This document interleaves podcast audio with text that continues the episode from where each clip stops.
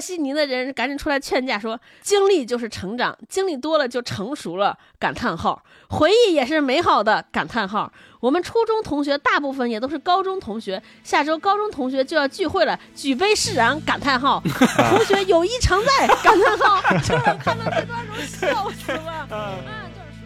当时我记得我妈给我剥书皮的时候，她还给我讲说：“哎，你们还有社会课呢，什么内容啊？”然后还给特意翻一翻，说：“哦，教的是这些正规内容。”他说他们想写这本书，就是事关这一代人的阶层跃迁。在兴起和沉寂的循环往复中，其中一个搞笑又颇具意义的问题是：我们都这么庸俗了，怎么还是不快乐？其实我觉得，一个社会的进步就可以从对文科的态度上有一个表征。前半辈子，他们都在为某些看似天然的东西绑架着。他们没有意识到自己原本可以挣脱这个枷锁。我们到底怎么走到这儿来的？是我们自愿走到这儿来的，还是被推着走到这儿来的？以及我们到底该怎么办？这是一个对上个时代有回忆、对这个时代有反思的人写出来的非常有价值的作品。所以他们不仅知道如何的更快的找到问题，更关键的是他们知道去哪里发现答案。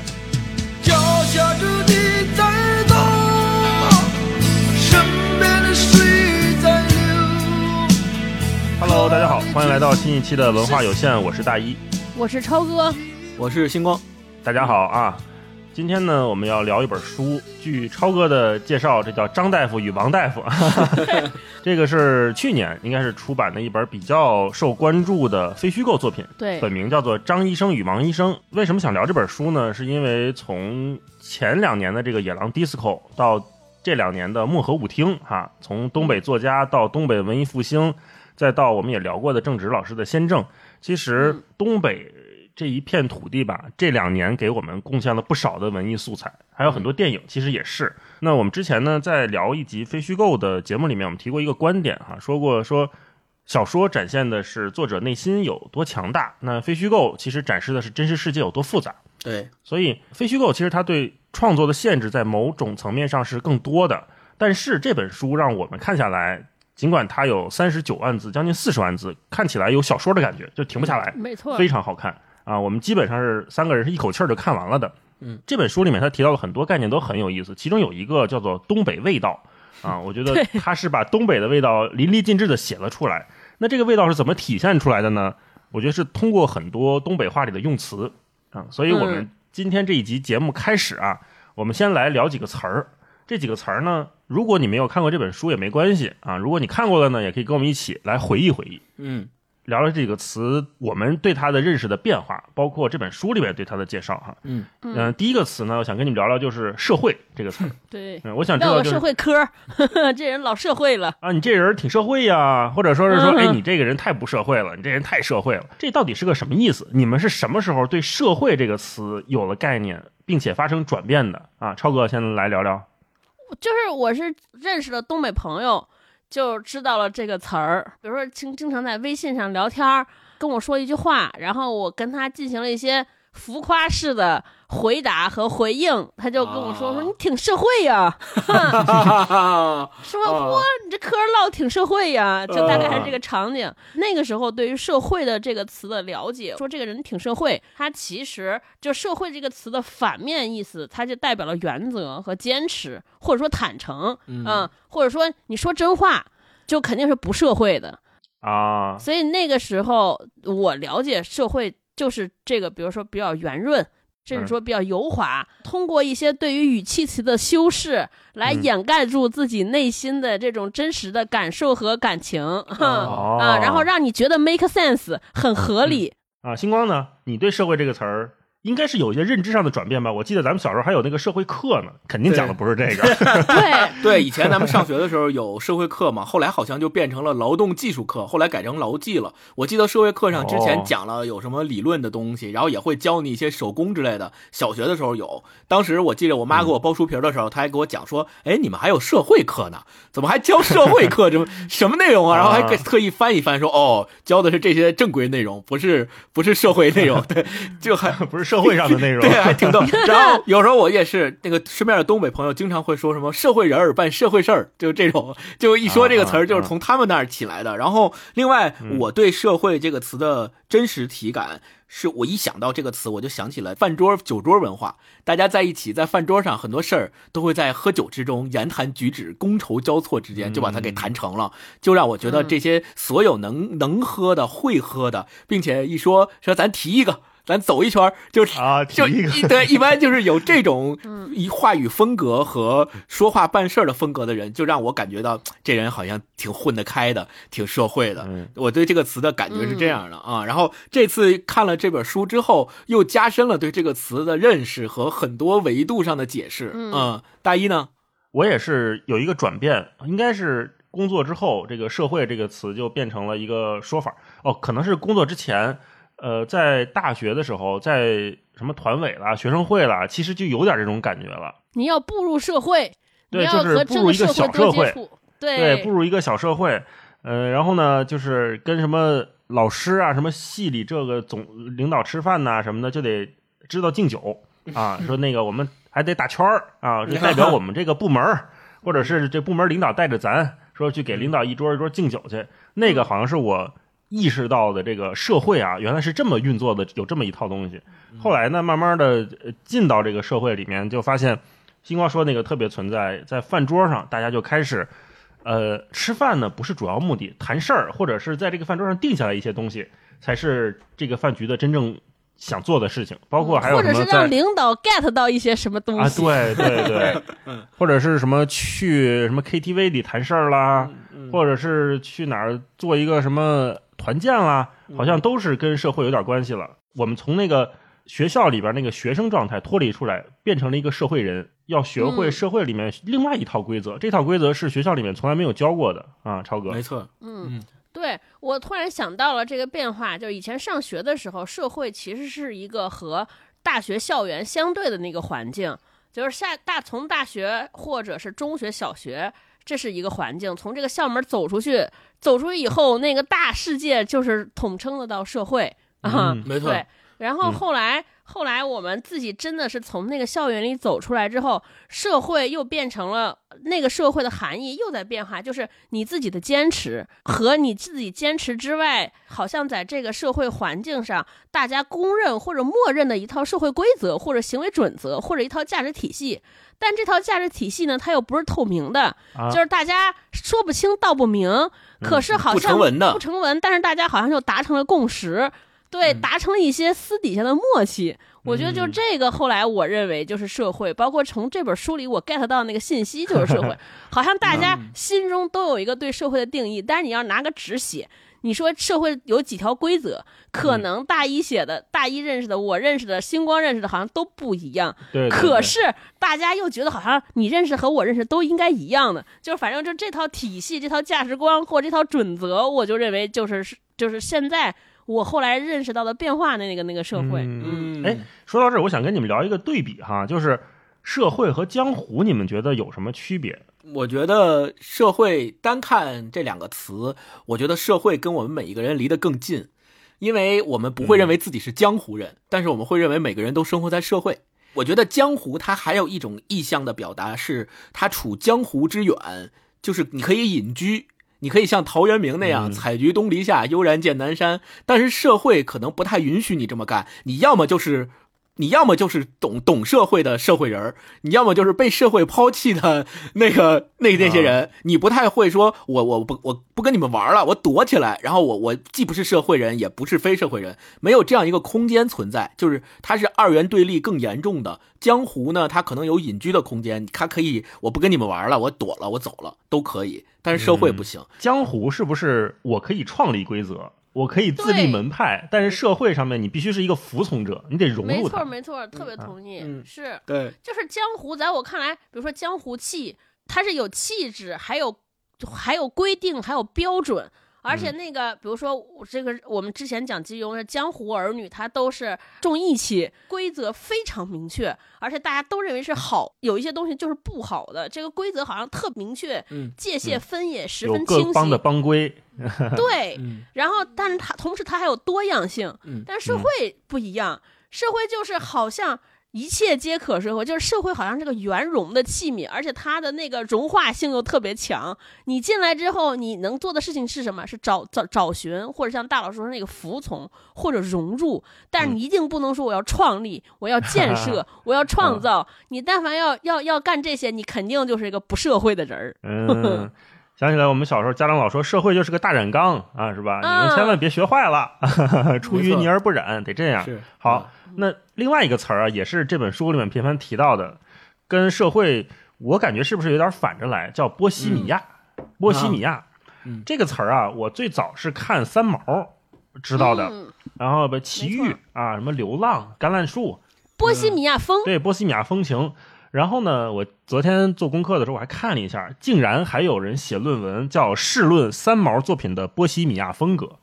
啊，有专门研究这一派的。所以呢，哎，这个词你们是什么时候对它有印象的？又感觉是怎么样的？超哥，嗯哦，我跟你一样，就是我嗯最早接触这个词，就是从奇遇那些歌，而且嗯就是波西米亚风，在我心中就有一套完整的 outlook，视觉 就是奥特，对视觉体系，就必须必须大长头发，然后披着。然后穿那大长裙子，就是嗯你永远觉得这些人就好像弄了各种片儿在身上，就是 布上衣是布片儿，哈，耳朵是那种大大片儿的耳环，就是和大片儿，然后散着，然后没有任何约啊束。这些人的行事风格，你也感觉就是他要远离人群，自由自在，不受约束。我就觉得还特羡慕，有的时候特羡慕嗯啊！尤其是年轻的时候，特别迷恋这种波西米亚，然后包括什么凯鲁亚克，是不是都都有点算那种感觉哈？放荡不羁爱自由啊！星光呢？波西米亚，其实我接触这个词的时候是从，呃，其实老早的时候就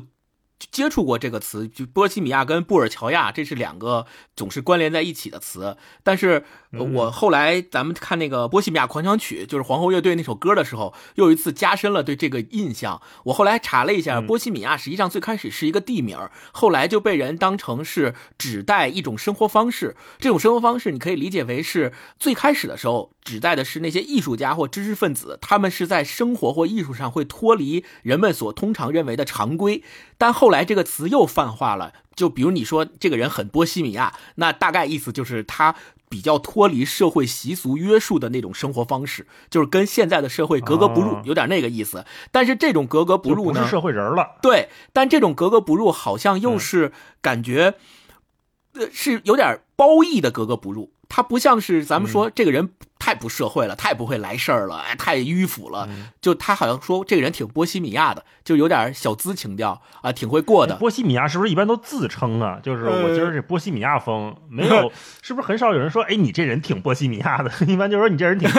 挺各色的，是是？我对我觉得，如果要说一个人波西米亚，那我估计就是名褒实贬啊。想说这个人不合群儿，不会来事儿，就是自由散漫。对，直接就这么说了。他不会说你波西米亚。超哥，我发啊现你这个来公司几天挺波西米亚的啊，对对对对对，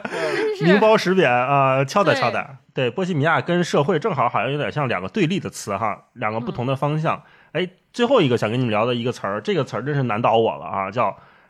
首先我就不知道它应该正确的念法是什么，叫一劳本神啊。昨天我劳还发是劳作的劳，对一是一二三四的一对，劳是劳动的劳，本呢就是本分的本，神就是神经的神，一劳本神。说到这儿，有东北的朋友可以在评论区给我们纠正一下真正的读音，用东北话怎么说？哎，我昨天还问了猛哥啊现在不熟猛哥，他是沈阳人嘛，咱们当时录先正的时候还请他给录过一段儿，嗯，他说他都没听过这个词儿。然后呢，哦我又问了另外一个我东北的朋友，他说好像也没听过这词儿。嗯呃，我就有点迷糊了。呃，但是这个词啊，在咱们今天聊的《张医生与王医生》这本书里面还频繁的出现。昨天我发了个朋友圈嘛，我说能不能有知道的朋友给我们解释解释，或者说给我发个语音哈，让我知道这词儿咋念。发个语音可还行。我爸嗯给我发了一个两秒的语音，他 他念啊我爷爷奶奶家是东北的，但是呢，我爸我妈因为他们青春的时候就去了西北，所以他们其实没有在东北长太久。但是呢，我爸给我念的就叫一老本身，嗯，哦，在这个书里面，他写了不同的定义哈，其中有一个我觉得他写的还挺对，他说是两个家庭的父亲，就说这个张医生与王医生哈，呃，两个家庭的父亲共享了一种男性面貌，老实本分，同时也意味着没啥主见，没啥出息。在东北话里叫一老本身，嗯好像就是说这男的没什么成就啊，也没什么能力，基本这家里交给上一辈的长辈或者是交给妻子来打理了，这种人叫一老本身。你们看这个词儿的时候有什么感觉吗？超哥，哎，我一开始还不太不太理解这个词儿的意思，后来也是看到大老师说这种话的时候，我一下想起来，我们内蒙嗯有一个方言，就说这个人是个是个一省人儿，就那个哦在我们那个里边儿，所谓叫一省人儿，就是他就说他只活在他自己的世界里边儿，他跟外边的社会的规则和这些社会的习俗好像完全不 get。我觉得一省人儿就是更近似于咱们现在说的这种，说这人情商特别低，或者说比如说是书呆子，或者嗯是说这些人，比如说像有一些科学家。他对外界完全不 care 啊，就是他哦只遵循一套规则。就我们家那儿管这种人叫一省人儿啊，说你看可是个一省人呢啊，就他不操心别的，他不操心别人别人的感受感觉，不操心别人的评价，反正就是我自己只做我自己，就是我们那儿人称叫一省人儿，嗯啊，就是说到这个词儿，我脑子里有点想起，我不知道算不算北京话，叫杵窝子，就这人特杵 窝子。嗯星光有这种感觉吗？就是这人好像也不外向，家里听别人安排就行了。但是呢，同时他也不犯坏，这人没什么坏主意，也是老实本分。星光呢？嗯我觉得这个词就跟咱们平时所说的“老实人”那个词是同一个意思。就我们老实人，现在你说谁谁谁是老实人，一方面是有褒义的色彩，但我觉得更多的现在“老实人”这个词，就是说他很憨厚，对现在老实人越来越多的有贬义色彩了，就说明他这个人好像嗯就不太懂社会规则，然后也不太知道该怎么跟别人交流交往，甚至于不善于去在社会规则当中争取自己应得的权益，所以觉得这个人哎就一心只会干活，一门心思就扑在自己所干的那件事儿上，其他的一切。就是有点，也有点像当时咱们说一心只读圣贤书，两耳不闻窗外事。哎，对，有点像那个意思，嗯就好像说，你看这个人，你当做学生，但是你看特别有意思的是，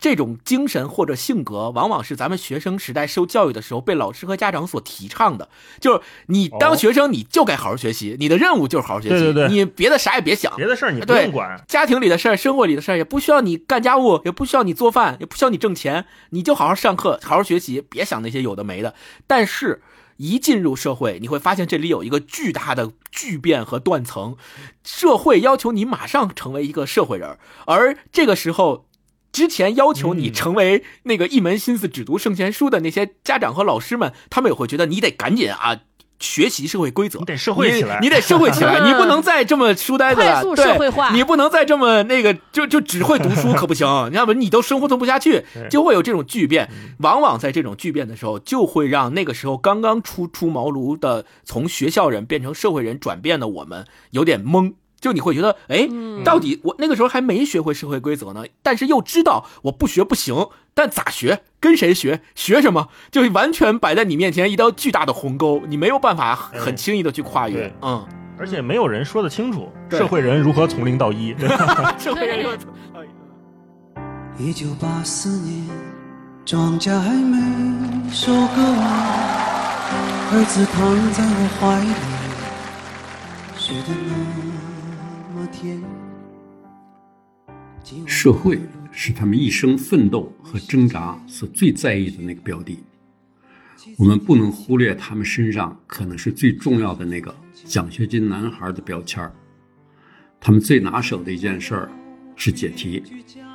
张小刚一辈子都在解题。小的时候是功课和老师故意让他做的数学题，不喜欢的英语和历史。后来是内科、外科、全科，再后来是神经外科。他们面对一个可量化的指标时，总是可以迅速找到解题办法，轻松赢得头筹。而在不可量化的领域里，他们总是有点疑惑自己的能力，总是有些担忧自己做的不够好。没有哪个词儿比社会更难以量化了。所以，对于张小刚来说，它是一生待解而未解之难题。它不但难以量化，而且根本就是一个没有准确的外延和内涵的词儿。社会这个词儿，在每个人心里、每个时间段里，都有不同的含义。在中学的时候，社会是一个坏词儿，那是另外一个不学好的世界。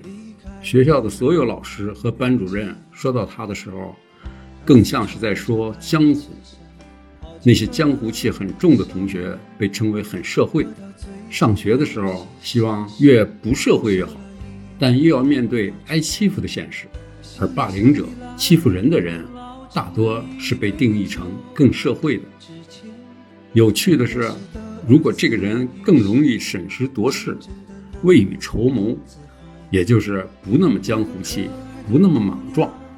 同样会被称为很社会。这种社会将持续到更久远的工作岗位上。具体来说，在一个单位里，很社会的人通常会把问题想得更严重一些，坏事想得更多一些。而这个时候，一个相对来说，多年以后，我看着泪流不父亲已经老得像一个影子。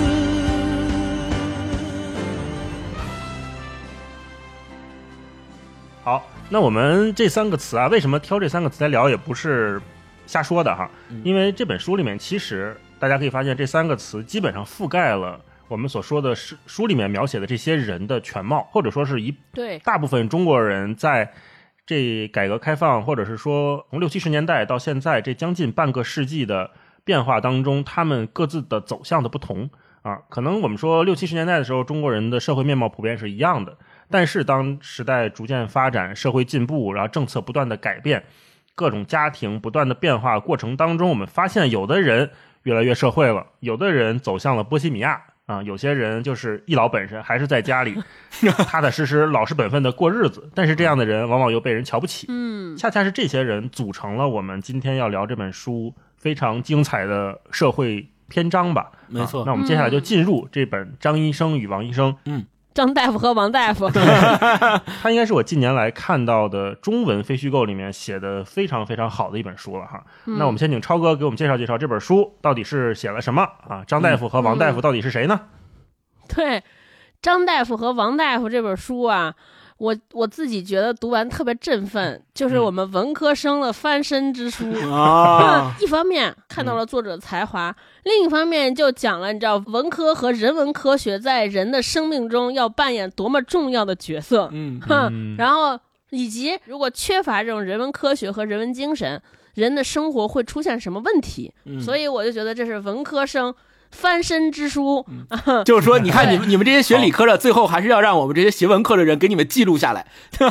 一是记录下来，还有就是你们生活的困境和困扰。嗯，其实很多时候就是因为人文知识的缺乏导致的。啊，所以还是你得看点这些，还得看所谓我们文文科生这种闲书。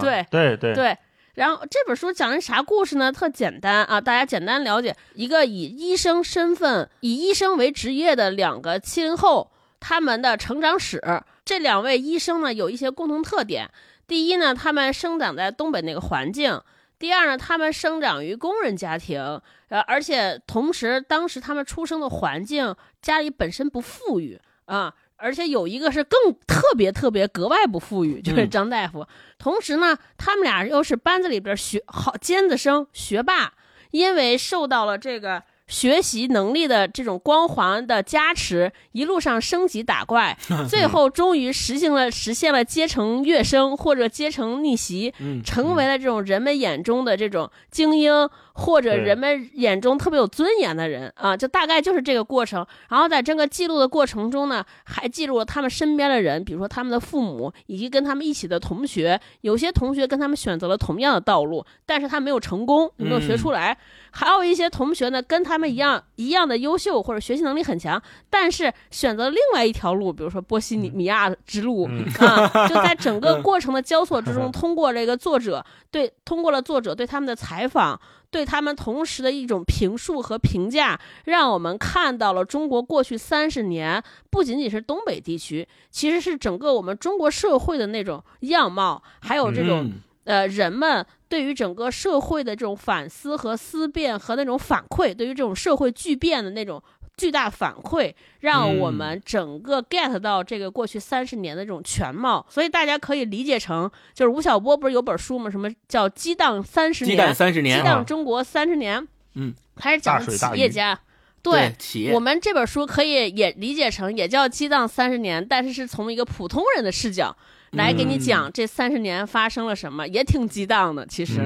你们俩有啥对，这是激荡三十年各家的鱼塘怎么样？对，超哥刚才介绍这本书说的都特别对哈，我觉得他这本书里面他也写一个观点，他说他们想写这本书就是事关这一代人的阶层跃迁，因为我们都知道从那个半个世纪之前，呃，中国社会这个巨变啊，那大家确实是有不同的选择，有的真的是特别特别有钱，有的真的是过得特别特别的辛苦。作者为什么能把半个世纪的中国的家庭两个家庭写的这么的清晰，或者是我们看就觉得很透啊？这是为什么？让星光给我们介绍介绍啊。这个作者好像跟这两位采访对象的渊源还不小。对，这本《张医生与王医生》的作者呢是两位，呃，一位是易显峰，一位是杨英，他们两个都是非常有名的记者。呃，易显峰呢嗯本身就是辽宁人，他的第一份工作，并且易显峰 就是这部书的两个主人公的初中同学，他们都是同班同学，所以相当于呃多少年以后。同学已已经成为知名记者的同学来找那个张医生和王医生，说我我要写写一下你们两个人的这个成长故事，然后开始采对他们进行各种各样的采访。这本书历时了挺长时间，采访过很多次，积累了大量的现场一手材料才写成的。那伊显峰他本身也是辽宁人，他的第一份工作是在沈阳铁路局，就是我们也可以想象一下，应应该他的家庭跟张医生和王医生的家庭也有相似之处。没错，因为他们都成长于其实是同样的环境中。后来呢，他就呃大部分时间开始就是做媒体，从记者呀、编辑呀、总编呀、主编呀都都做过。然后，二零零八年的时候，他是由他创办的第一财经周刊，就是现在我们哦对第一财经周刊是他创办的，简称呢就一财嘛。咱们现在。播客行业有很多做播客的这个老师，也都是以前在一财里面做过编辑记者的，大家也都非常熟悉。嗯同时呢，二零一四年的时候，他也创办过《好奇心日报》，《好奇心日报》也是他创办的。哦，了不起。，对，现在因为种种原因，《好奇心日报》大家也看不到了。但是我记得当年《好奇心日报》还刚就是还在线上的时候，我我跟大一老师，我们俩几乎是每天都会去看《好奇心日报出了哪些新的新闻，对，以及他的一些专题的报道什么的，我们都特别喜欢他们的风格和方式。是然后，呃，杨英呢，他是第一财经周刊以前在当记者和编辑，他这个是他职业生涯的起点。然后他是跟易显峰一起联合创办的《好奇心日报》，对。然后他现在是小鸟文学的创始人和主编，相当于两个人都是非常专业的写作者，可以这么认为。然后另外。这本书的序言是李海鹏写的，李海鹏也特别有意思，跟这本书的渊源。李海鹏他本身是呃易易显峰和呃杨英的好朋友，然后也是做过同事。哦因为李海鹏曾经在《第一财经周刊》的是做过专栏作家。我们大家知道李海鹏是因为可能南方周末那段时间他写特稿嘛，然后并且他在 GQ 啊、人物啊、时尚先生啊，包括第一财经周刊都做过专栏作家呀、主编呀这些职位，所以也是一个非常专业的，在圈里很受认可的写作者。尤其是他的特稿写作，是在整个行业里面可以说是非常有特色，并且被大家都认可的。就是说他的特稿写作是独树一帜，并且相当于引领中国特稿写作这个行业的。还有一点跟这本书有渊源的地方是，李海鹏也是辽宁人，他本身就毕业于辽宁大学中文系，并且他跟这本书更近的渊源是，当易显峰他想把他的同学张医生跟王医生作为范本来写作这样一本书的时候。他当时在那个二十年前的时候，他自己说他在《经济观察报》做编辑，然后他就去找李海鹏说：“哎，你不是沈阳吗？沈阳人吗？你写一个沈阳吧。”然后李海鹏当年在二十年前就写了一篇文章，叫《长日孤独的城市》。然后易显峰看了这篇文章之后说：“哇，第一就是这篇文章能发表，为什么？第一，觉得李海鹏对沈阳有很多开放的理解；第二，是属于以前从来没有人写过的写法。哦，嗯，并且易显峰认为李海鹏写的这篇《长日孤独的城市》是到目前为止也是谈论沈阳最好的文章，所以在写作这本书之后，他就请李海鹏为这本书写了序，就自然而然的、顺理成章的 让李海鹏为这本书写了序。所以我们在序言里面也能看到，尹显峰说李海鹏写完序之后，他的第一感觉就是哇。这人比我懂。对，对，我们大家看完序之后也能够理。明显的感觉到李海鹏确实是一个非常深入浅出，能够把这个书里面的内容总结的很好的人。对，这个就是张医生与王医生的两位作者和李海鹏这个序的写作者之间的关系。嗯嗯，哎，刚才星光说这几个人啊，我感觉也是，是不是也某些方面代表了另一轮的东北文艺复兴？就是他们又把中国这个非虚构写作或者特稿写作，又通过张医生与王医生这本书重新提到了大家面前。嗯原来我们可能聊的都是虚构的、架空的。歌啊、电影啊、小说啊，但是这次是用非虚构的形式，让大家再次看到了东北。嗯，就说到刚刚这几个作者，我在读这个书的时候，我就屡次的想，如果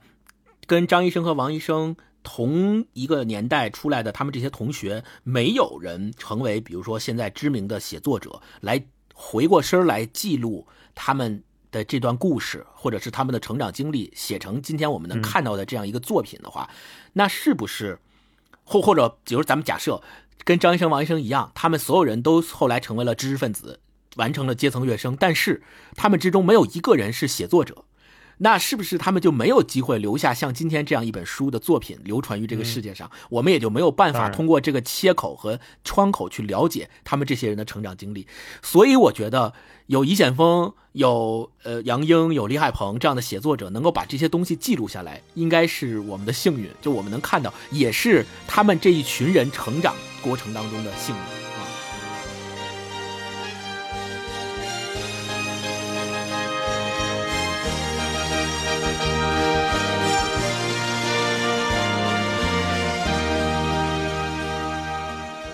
另外一方面也值得回顾，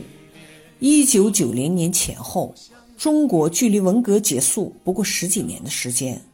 社会中大部分成年人都有文革记忆，其中有两个重要的记忆与知识界有关：一是知识分子整体上是被迫害的，他们在八十年代之后重新获得肯定，并成为受重视的一个群体；二是知识分子群体是分化的。人们普遍认为四人帮是一群耍笔杆子的人，一群无中生有、搞派性斗争、玩政治的坏人。这在一定程度上连累了人文类型的知识分子。知识分子在这里，我们先用中国最通用的那个概念：受过高等教育或者受过中等教育但有干部身份的人，在九十年代和之前被通称为知识分子。其实这中间包含了知识分子、专业人士两种人。杨淑霞们对自己子女的期望所在，都是做一个正直的人，正直的专业人士。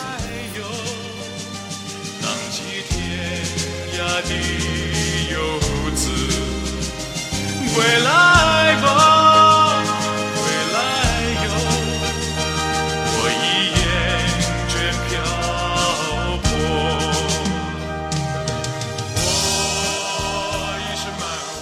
因为这本书呢，超哥和星光也都介绍了哈，他其实想探讨的是一代人的成长啊，包括知识、尊严和自我建构，包括还有一些隐秘的东西在这个社会里面一直在流动着。我们看看进入这本书哈，我特别想问你们两个，就如果说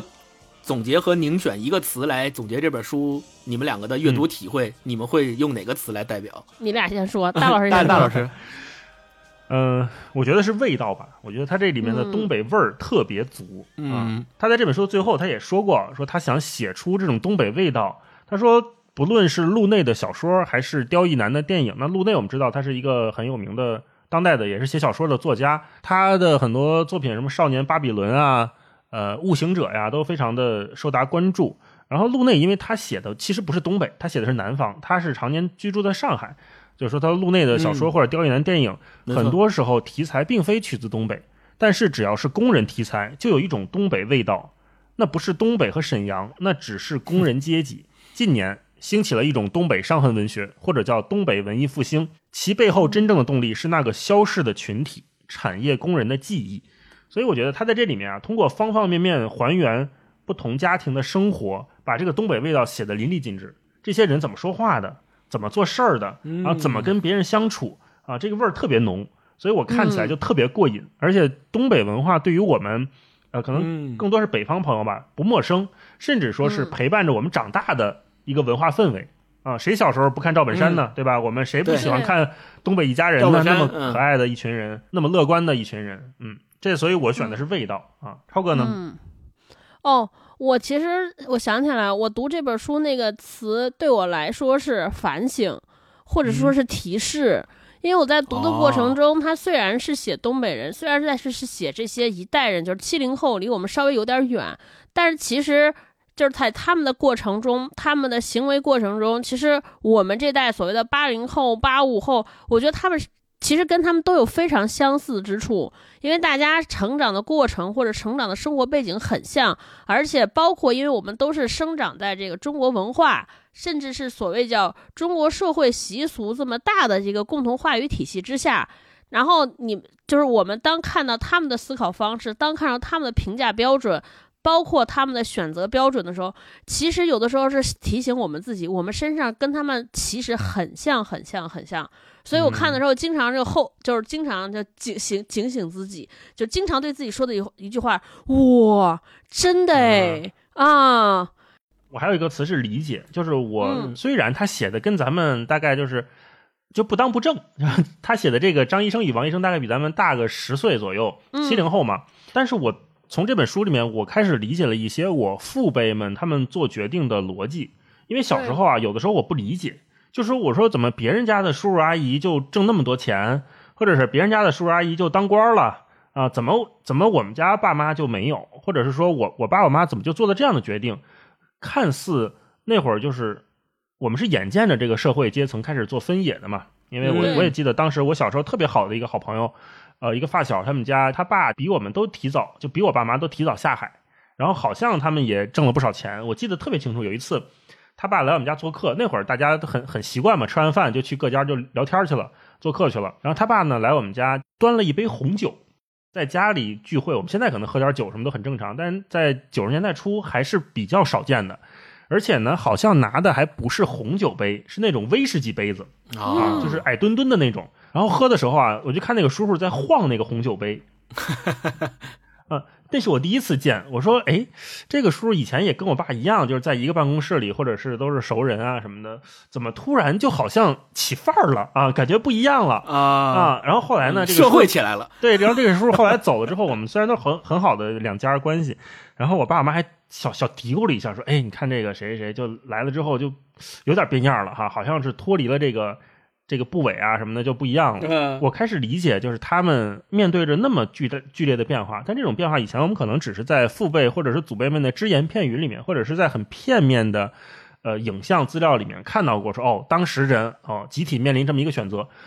真正他们在这个选择面前自己是怎么想的，然后每个家庭对他们的牵制牵绊又是什么样的，我们其实是不知道的，包括甚至我们都不理解自己家庭当时为什么走上这一条路，很少，因为我们跟父辈们很少去聊这些嘛。所以我就多了一个词是理解吧，啊，星光呢？我的一个词就是感动。嗯，哦，感动的来源第一个是因为熟悉，嗯就是我读这些书的时候，我会发现他们的成长经历跟我的成长经历有很多很多细节的东西是重复的，哦是我能够知道说，哦，我家我小时候原来也是这样的，我爸妈也是大单位的，单位办社会的体制下成长起来的。对我小时候是，我小的时候上学也是职工子弟小学，后面那些因为单位办社会。呃，很多功能性的产业被剥离出去了。我我的小学现在也归地方了，我们叫归地方，就是我们在一个系统里面，所有系统外的都叫地方，就系统内的叫什么系统内，所以我们就很多产业都归地方了，医院也归地方了，然后我们的学校也归地方了，很多很多的我们以前赖以生存的功能性的什么托儿所之类的也都归地方了。在这种剧烈的变迁当中，我就是其中的一个切肤的感受者，所以我嗯读这个书的时候，能有很多段落非常的熟悉，说哦，他们也是这样过来的，哦，他们也有这个，哦，我小时候也有这个，就是哦，原来他们也什么都发，过年过节的时候发米、发面、发油，每到春节的时候，我们家基本不用买年货，全都用公司单位发。我爸，啊我爸老从单位。每天都拎那个发的东西，说今天又发一袋米，今天又发一袋油。对，后来等到他们俩都各自办退休了之后，也就都没有了，就很少了。现在春节也都没这些东西了。然后还有包括什么什么那个假退，所谓假退就在但是办我爸我妈的那个停。薪留职，就不是不是不是也不是就假退没下海，啊就是说提前退休，工资还照发你，就是办这种提前退休，我我妈就是提前退休，所以就我非常真实，就这种来源于这种非常真实的熟悉。第二是我从这个熟悉里面看到了他们的家庭里每一代人为了让下一代人生活的更好，比自己这一代生活的更好，他们所付出的努力。虽然在这个过程当中，你会看到这种努力可能会跟。代际跟代际不同之间产生代沟也好，还是认知上的不同也好，会有这种现象在发生。但是你会发现，上一代对下一代的这种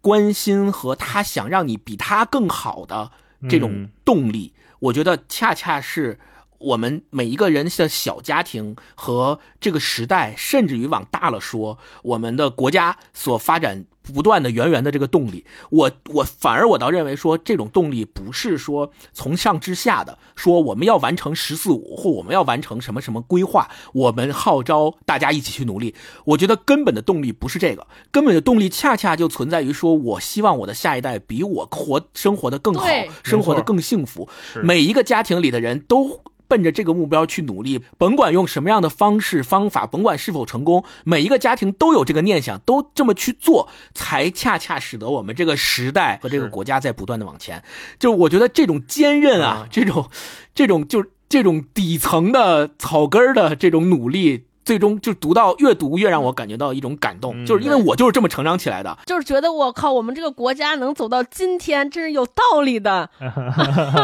真的，而且就是甚至有信心，说我感觉我们国家成为 number one 就不远了，有这么多厉害的中国人。是 啊，先刚刚才说这个 感动也把我感动到了。呃，一方面是看到这些家庭吧，另外我觉得从这本书里面我也能看到很多呃积极乐观的地方。我想起李海鹏啊，在他那个《佛祖的一号线》的后记，他有一个标题特别漂亮，它叫做“用一根针挖井”。嗯，就我们。首先，我觉得就这本书啊，这三个人，呃，这两这两位作者，易晓峰和杨英，其实就是用一根针在挖井。这根针就是他们的笔嘛。啊，那他写出来的这一群人，不管是东北或者沈阳，或者是说那个时代的中国人，每个家庭的这种顶梁柱们，都是在用自己手里仅有的那一根针。在脚下仅有的这一片土地上去挖井，寄希望于挖出点一些水来。就像我们的父辈们家里可能发条带鱼，这些带鱼就是冻的。我小时候没有见过活着的带鱼，没有见过新鲜的，对吧？没有见过不冻着的带鱼。所有的带鱼都是 那个呃宽窄不一，那这个宽窄还跟你这个在单位的职级有关系，对吧？你这个肯定是领导拿最宽的呀。那我们家可能就。不是领导，你是最后挑嘛，这很正常。但是父母们就会把这个拿回来的带鱼，再用他们能想到的最聪明的方式加工成小时候最喜欢吃的东西，真的是在用那一根针在挖井。对对。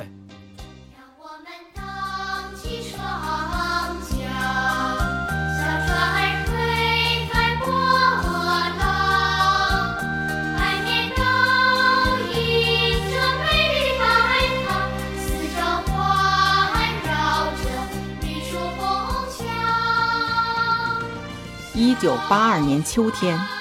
开学有几个月了，大家也都熟悉起来，三三两两找到自己的玩伴。开始是同桌或者小学同学，接下来的玩伴多种多样，玩得开心的或者更有话说的。中午休息的时候，初一四班的傅同学在周恩来雕像下与两个同学聊天玩闹。顺着周恩来端起的右手方向，他看到了山里红。山里红是山楂的变种，比山楂树高大，野生的多，据说可达六米。秋天九十月份结红果，果实有人认为更易吃，有人认为不如山楂，但不管是哪一种都酸，观赏大于食用。那山里红没有什么味道。两个同学也不知什么时候走了。傅同学回到教室，等下午的课。下午上课前，王老师叫出傅同学，问他是不是偷吃了学校的山里红。傅同学承认了。王老师在班级里公布了这一违纪事件。据称，傅同学做了深刻检查，然后王老师重申了爱护公物的纪律。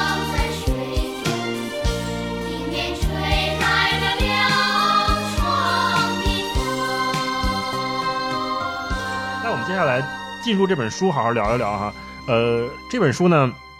首先它是写东北、写沈阳的。一说到这个东北和沈阳啊，我们会觉得特别亲切、特别可爱。嗯那里面的人都非常乐观，即便是面对很多困难，他们也好像有独树一帜的幽默方式。所以这本书呢，也有很多地方啊，我真的是读着读着我就读乐了、啊，就特好玩儿，标记了好多。所以我想你们俩应该也是是啊。我们先来分享一轮，进入我们的朗读分享环节。先分享分享哪段让你给看乐了的，我们嗯，活跃活跃气氛。来，嗯啊，超哥先来我。先来。就是有一段是讲张大夫给别人开药，因为张大夫本身是一个特别著名的脑外科医生，脑外科他只负责开刀，呃，同不开药，而且在他们这个行当里边儿，可能尤其在张医生眼里边儿，他他们其实是有鄙视链的，因为我们说说是行业鄙视链，他觉得我们这种人就不应该给开药，就开药都是那些稍微就是 junior 级的医生才干的，我不该给开药了。但是呢，有一天有一个家长带着孩子来。就非常迫切的希望张大夫给他开个药，说你是大医生，你救救我们呀，就大概是这个意思吧。然后，然后张大夫就要给他开药。现在开药大家也都知道是用那个电脑操作系统，而且他已经远离开药这件事儿很久很久很久没干这事儿了。然后不会操作。对，然后嗯就发生这么一件趣事儿，我给大家念一下。他说。第二十九号那个沈阳人进来的时候，大部分诊室已经结束了上午的工作。这是一位年轻男性，有严重的癫痫，从头到尾都是带他来的妈妈在说话。他希望嗯张医生能给他开点药。张小刚说。开药是内科医生做的事儿，我们外科医生是动刀的，所以不愿意为这个事儿破戒。但这位妈妈再度表示信信不着药房，迫不得已，张小刚打开开药的电脑系统，第一次输入密码，系统提示不正确。他啊，他是真的很少进入这个系统，对，解决之后又遇到了新问题，啥玩意儿不让我开呢？对，嗯，啊，剂量范围，他咋说我超过用药频次了呢？我开一天三次，五百毫克，没错呀。然后啊同时他就开始默念屏幕上的开药说明，说这一百五十岁以下推荐每日一到两次，一百五十岁以下这是这什玩意儿咋写的呀？对他其实就是自己在和那个电脑系统 battle，而且他可能也嘲笑。然后这个时候妈妈在那儿还说给出主意呢，说那严重了，你按一百五十岁给开呗。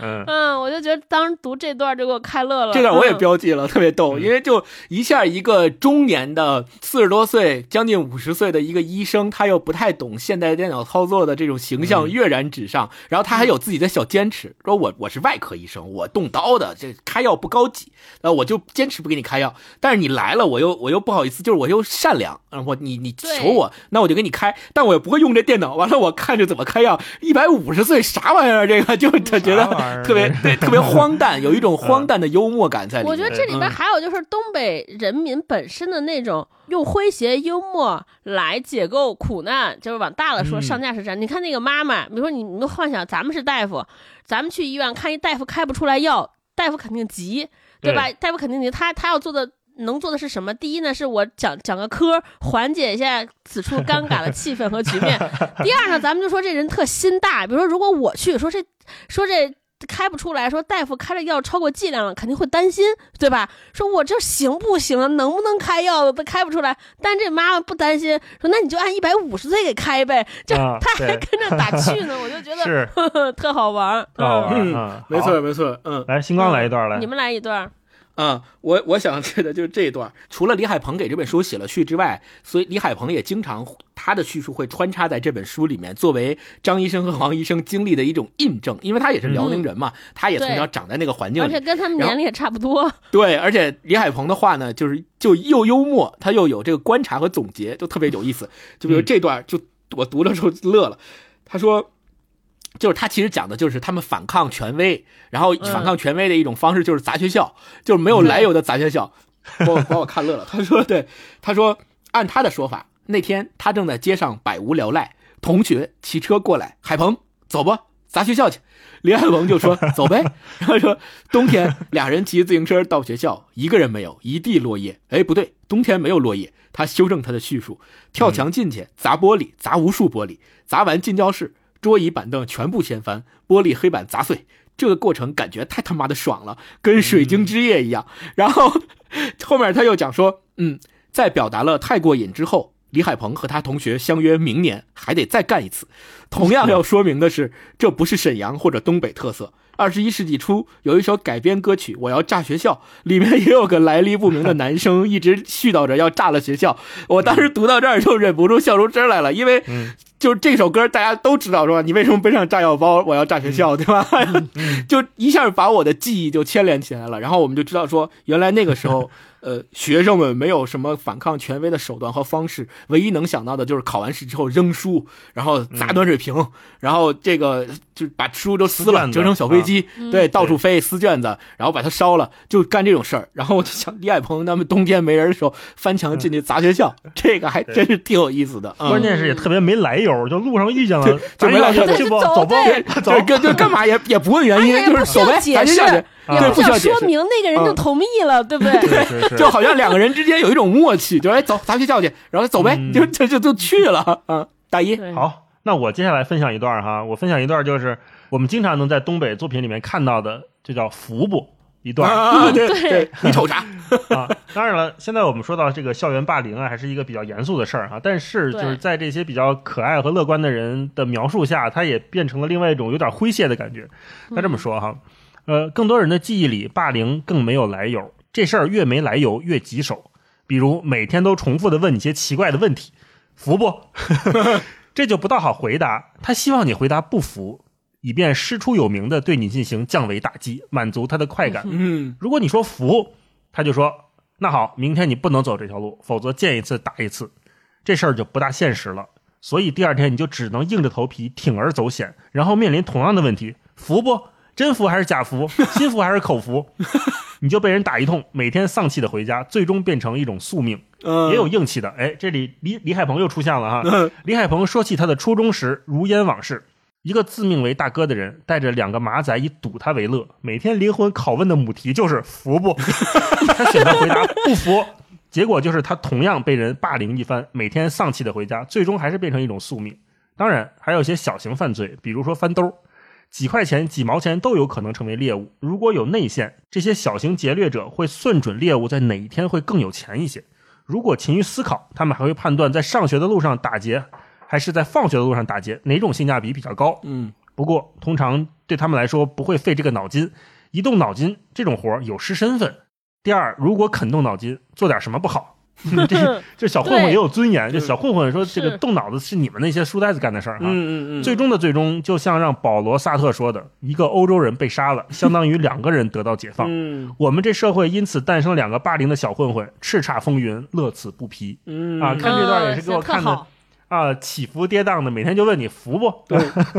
我们再来一轮，还有没有哪段给你读乐了的？我先来吧，我我接着我接着大一老师刚刚说段打架的，没老读这个书的时候，我就想起罗永浩老师，他也是东北人，他在《老罗语录》里面讲过他跟他哥小时候的故事，就是说那个小孩未成年人打架就看谁谁个儿高。说，如果你比他长两岁，然后个儿比他高，就是发育，个儿比他高一头，那你就绝对被被属于被打的那个，永远被打。然后说，突然有一天，说以前他小时候都是他哥打他，突然有一天他蹿个了，然后 然后他哥突然发现打他要跳起来打，然后他就知道，终于终于那一天我知道了，从此以后我再也不用被我哥打了。就就那个，我想起这个，然后就这本书里面也有这种情况，说小孩打架能够折射出就是成年人，你作为这个小孩的家长。你应该怎么做？这块也特别有意思。他说，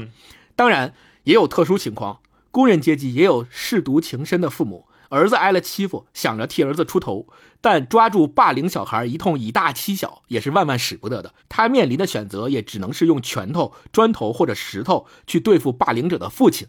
然后后面简介说，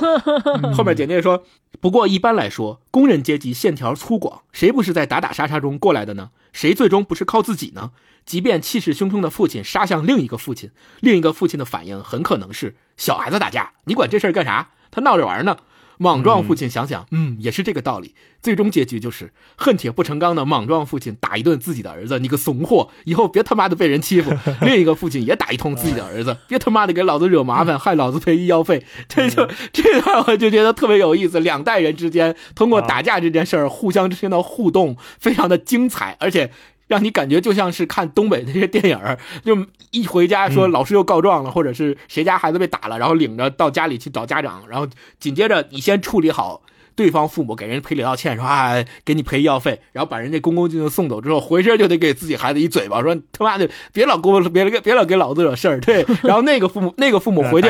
对，那个父母回去可能也得教育自己的孩子，说你是怂货，你不不会打，打不过人家还打，就就这种特别逗。嗯，超哥来一段。我是看前面有一段，就讲这个这些功成名就的中年人在微信群里的一次 battle，给我看的笑坏了啊！就是这个故事背景呢，就是大家组了一群，呃，都是年这个群里面都是四五十岁的人儿，然后群里边都是自己初中和高中同学，然后有一个初中同学揭发了这王医生年轻时候一件事儿，就说他小时候，呃，说王医生告老师，把他们给点了，啊一起干坏事儿，啊对，对，打小报告。然后王医生，然后就是进行了一个 battle，然后这段我觉得写的特别精彩。首先最精彩让我看笑的就是对这个微信群的这个总结和定义 啊描述，对对对大家想象一下，我给大家念说，在微信六中初一四这个三十五人的群里，这个班最多的时候有七十多人，相当于只有一半的人在这里。说组这个群的时候，没有什么人说话，偶尔有几个爱说话的同学发些励志鸡汤，有几个爱点赞的同学发现中老年热情闪烁的表情，没有做微商的，也过了晒娃拼富的年龄，还没有混到养生的地步，张罗聚会之类的也是也少有。总之，这个群没什么波澜。直到二零一八年七月一日，就是先是有一个人说说他自己遭受了一些不公，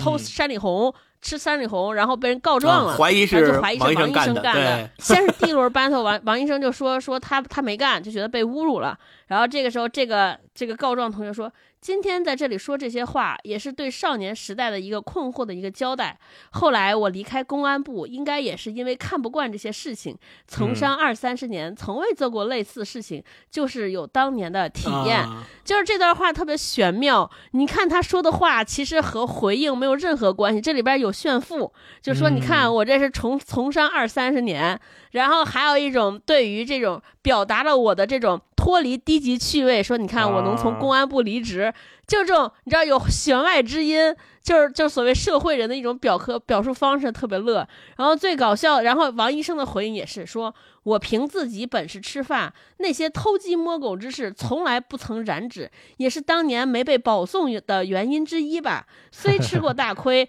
但依然保持至今，宁折勿弯。时至今日，依然靠技术吃饭，坦坦荡荡。说这里边也是说自己首先要 Q 当年有可能被保送，就说明我也很优秀。然后呢，再再说我没有被保送，我宁折不弯的意思，说我也和你不一样，我不可能干特务 对特务对对制，就是都是啊，你就可见他写这段话之后，就是内心孕育了多少。就我要说，我要涵盖几些意思。然后最最最搞笑的是这个出来和稀泥的，给我笑坏了他们。班班长，对和稀泥的人赶紧出来劝架说。啊，说经历就是成长，经历多了就成熟了。感叹号，回忆也是美好的。感叹号，我们初中同学大部分也都是高中同学，下周高中同学就要聚会了，举杯释然。感叹号，同学友谊常在。感叹号，就是看到这段时候笑死了。嗯啊，就是说每一句都是感叹号，然后就不知道在说 啥，然后反正就是拽大词，说就赶紧说，哎，行行，喝一个，喝一个，别说了，别说了，都在酒里了，都在酒里了，对，社会人儿，都在这种社会人儿，嗯嗯，嗯，再分享一个，我们就结束这一轮快乐的分享哈。我分享一个叫骗冰棍儿，这个也是特逗。呃，这个是一个报纸上的一篇报道啊，然后这个作者写了出来，说最浪漫的故事在《沈阳日报》一九八二年六月十六日的一篇报道上。这是一个骗子的故事，他骗了一百二十根冰棍儿，五分钱一根儿，按值大约六块，批发价可能还要更便宜一点儿。事件就发生在大东区。那篇报道的名字就叫《大东冻果厂受骗记》。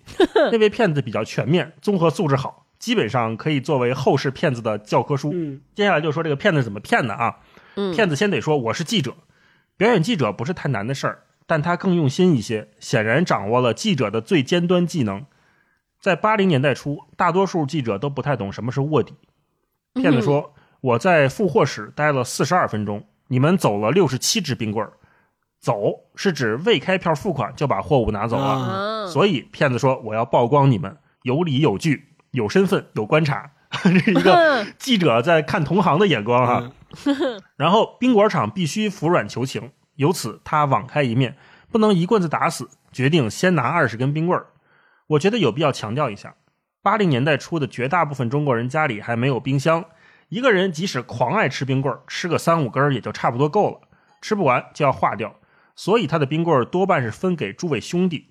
这通常只有两种可能：一是吹牛，老子冰棍儿厂有人可以随便拿；或者直接吹，老子可以去那冰棍儿厂里骗出冰棍儿来，啊信不？嗯，另一种就是把兄弟想在前面，既然兄弟们爱吃冰棍儿，那我就来搞定这事儿。对，不管是哪一种，舍己而为朋友博一笑，以此牺牲而赢得友之欢心，都算得上非常浪漫。对，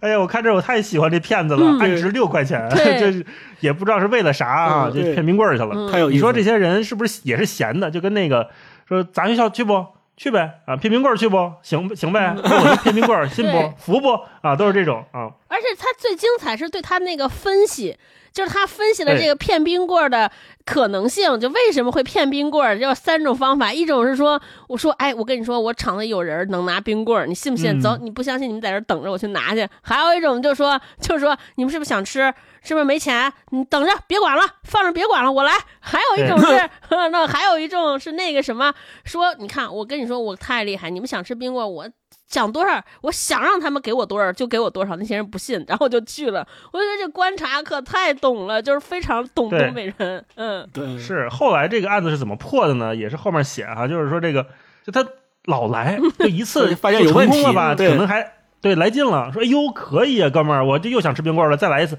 来回了好像两三趟，后来被人怀疑说这个到底是不是有这事儿啊 对，就啊，可就给举报了，给逮起来了，就可着一只羊薅羊毛，这怎么着也得薅薅出问题来。对 是薅都给薅秃了看出来是吧？对，薅秃了。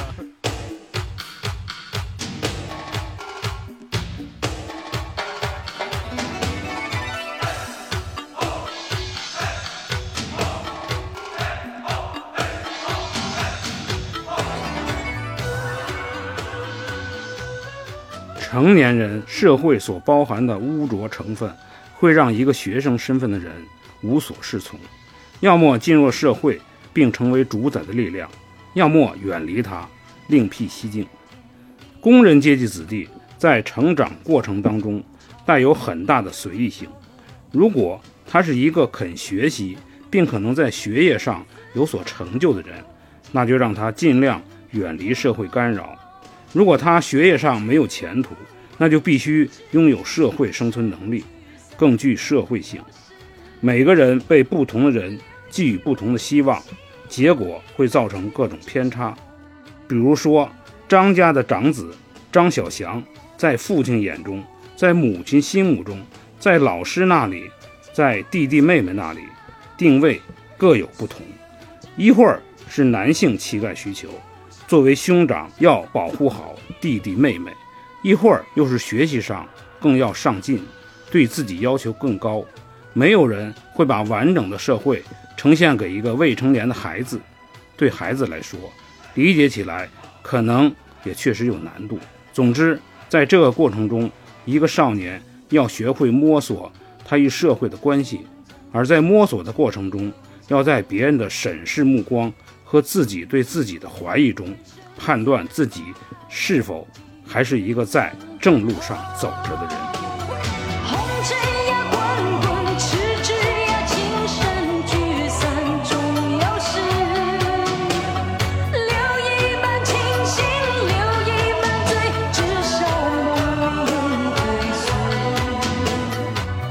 这是这本书我们都觉得很有意思的地方啊。那接下来我们呃稍微往后聊聊，因为这本书里面他也有很多呃不光是跟李凯鹏的交流，同时他还引用了很多社会学家、政治学家的观点，在这本书里面做穿插，其实也是这本书里的一个亮点之一。接下来我就想说，我们也聊一聊这书里面有没有哪些是引用的观点，或者是启发对你有帮助的，你以前没想过这事儿，或者说，哎，以前我是这么想的，有没有这种？嗯，星光先来吧。嗯更多的启发来自于我看到了这里面记述的跟我的生活特别熟悉的，重演了我的经历过的成长经历的那些片段，比如说这一段，嗯，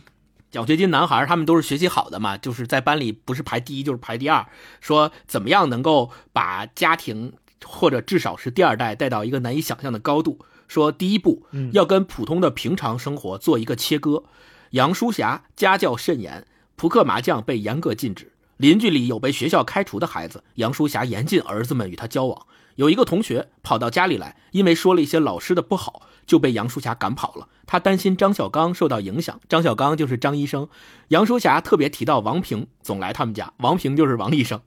说杨淑霞特别提到王平总来他们家，到我们家来都得是学习好的。就我这段我就想起来，当年上初中的时候，我跟班里的一个，就现在我们俩也是好朋友，呃，我跟班里的一个。考试学习成绩特别不好的同学关系特别好，是因为什么呢？因为当时都特别喜欢玩电脑游戏，然后我们俩就老是放学之后结伴去学校旁边一个专门卖盗版电脑游戏盘的地方挑电脑游戏盘，然后还互相借对方的盘玩。然后后来我妈知道我跟他关系好以后，有一次开家长会，开完以后他回来跟我说说你是不是跟你们班那个谁谁谁呃老在一块玩？我说是啊，然后他他我妈就说他学习不好。别老跟他在一块玩，多跟那学习好的人在一块玩。对，就就这个，我读到这段时候，我就一下回到了那个时候，我妈的那个语气就历历在目。然后当时那个时候，我已经就小学的时候，如果他跟我说这个话，可能我还没有什么话可说，我就是我可能会说啊，好的，知道了。但是到初中的时候，我那个时候我记得我跟他说了一句话，我至今都觉得特别的有道理。后来也印证了我自己的这个想法。当时他跟我说，你别老跟那谁一起玩，他学习不好，多跟学习好的一起玩。后来我就跟他说了一句：“我说你别看人现在学习不好，将来他没准是我们班最有出息的一个。然后现在、啊对现在人家就是国航飞行员最年轻的机长，对吧？就确实是成为了我们班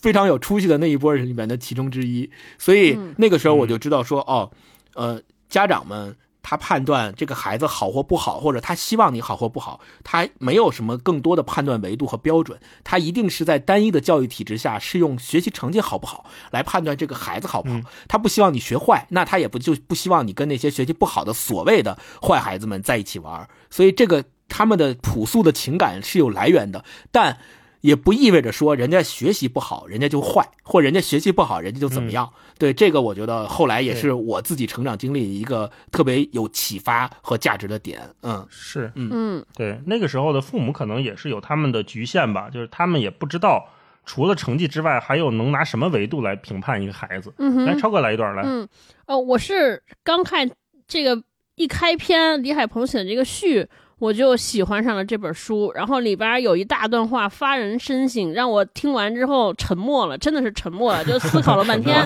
嗯，我给大家念一下啊，看看这个名字叫《世界》，它是这么写的。说中国的现实主义文学和影视作品中有一种典型叙事，就是人物在社会化过程中经历了一个被称为成熟的精神腐败过程。